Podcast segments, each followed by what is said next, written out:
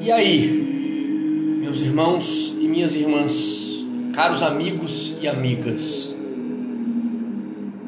estava lendo aqui a minha obra Mortificar a Ti e Vencer o Mundo, que deixo aqui para vocês no comentário fixado. Uma obra que irá ensinar todos os pormenores da fé cristã toda a dificuldade do Evangelho, toda a dificuldade bíblica, eu resumi de forma muito, muito, muito didática, de fácil entendimento, para todos vocês entenderem os mistérios de Deus. Deixo essa obra fantástica aqui no comentário fixado, a preço muito em conta pela enormidade transcendental que ela causará em vossas almas, mortificar a ti e vencer o mundo.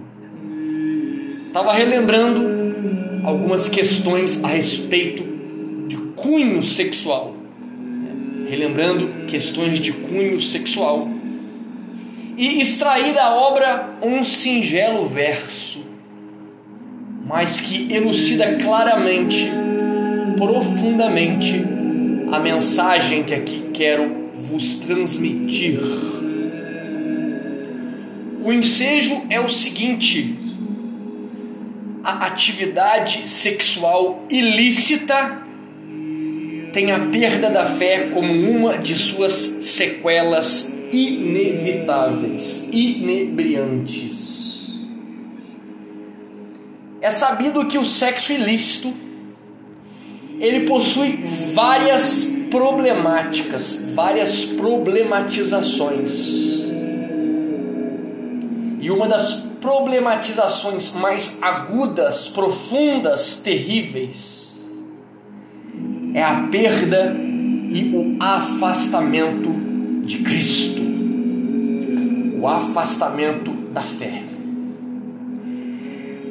Para que que o Senhor, para que que nosso Cristo, para que que nosso Deus, ele erigiu a atividade sexual entre homem e mulher?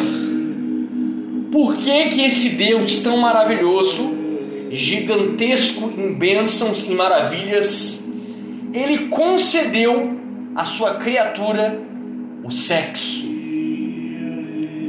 Para que estes retornassem novamente à unidade transcendental divina em Cristo.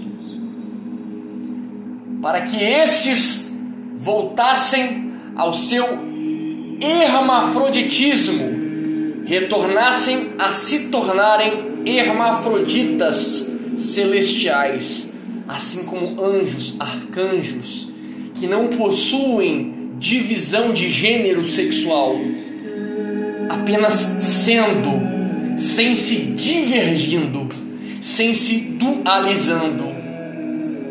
Porque quando um homem e uma mulher eles entram em atividade sexual pautada na verdade, e qual é essa verdade? Essa verdade reside na verdade matrimonial, transcendental, eterna. Que foi o caminho do sexo em que o nosso Senhor nos ensinou, nos doutrinou, nos outorgou. E qualquer atividade, qualquer atividade fora dessa prescrição divina, é um atentado contra a glória de Deus.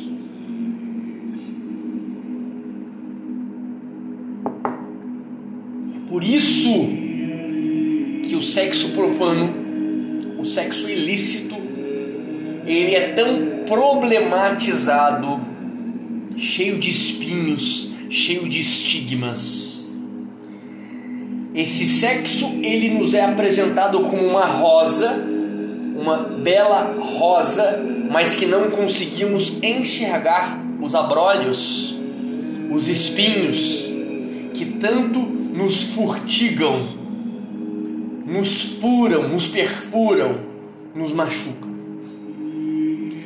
E ao meu ver, fora todas as problematizações do sexo ilícito, está afastamento da fé. E de fato não há algo tão terrível como isso. O que é o amor sexual? O que é o amor, vamos dizer melhor? Nem levo a questão sexual porque a própria divindade ela é tem um cunho erótico. O impulso sexual é um impulso gêmeo do impulso que nos leva a Deus essa energia poderosa, essa energia transcendental, essa energia que nos coloca em estado de êxtase eterno. Mas o amor nos leva a Deus, da mesma forma que esse amor erótico também nos leva a Deus.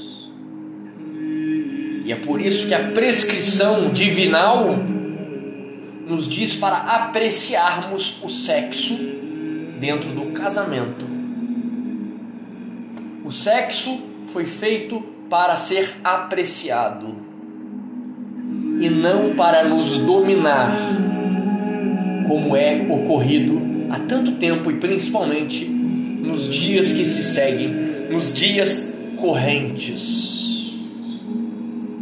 Nós devemos ter as rédeas do sexo e não sermos controlados por este.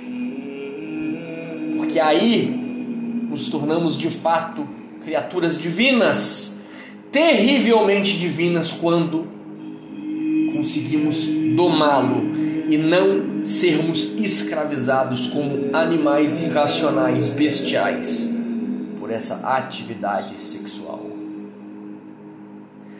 consequência é esta. Irmãos e irmãs, meus caros amigos e amigas, a consequência última da prática desenfreada do sexo ilícito, ao invés de nos aproximarmos de Deus, como prescrito na atividade sexual matrimonial,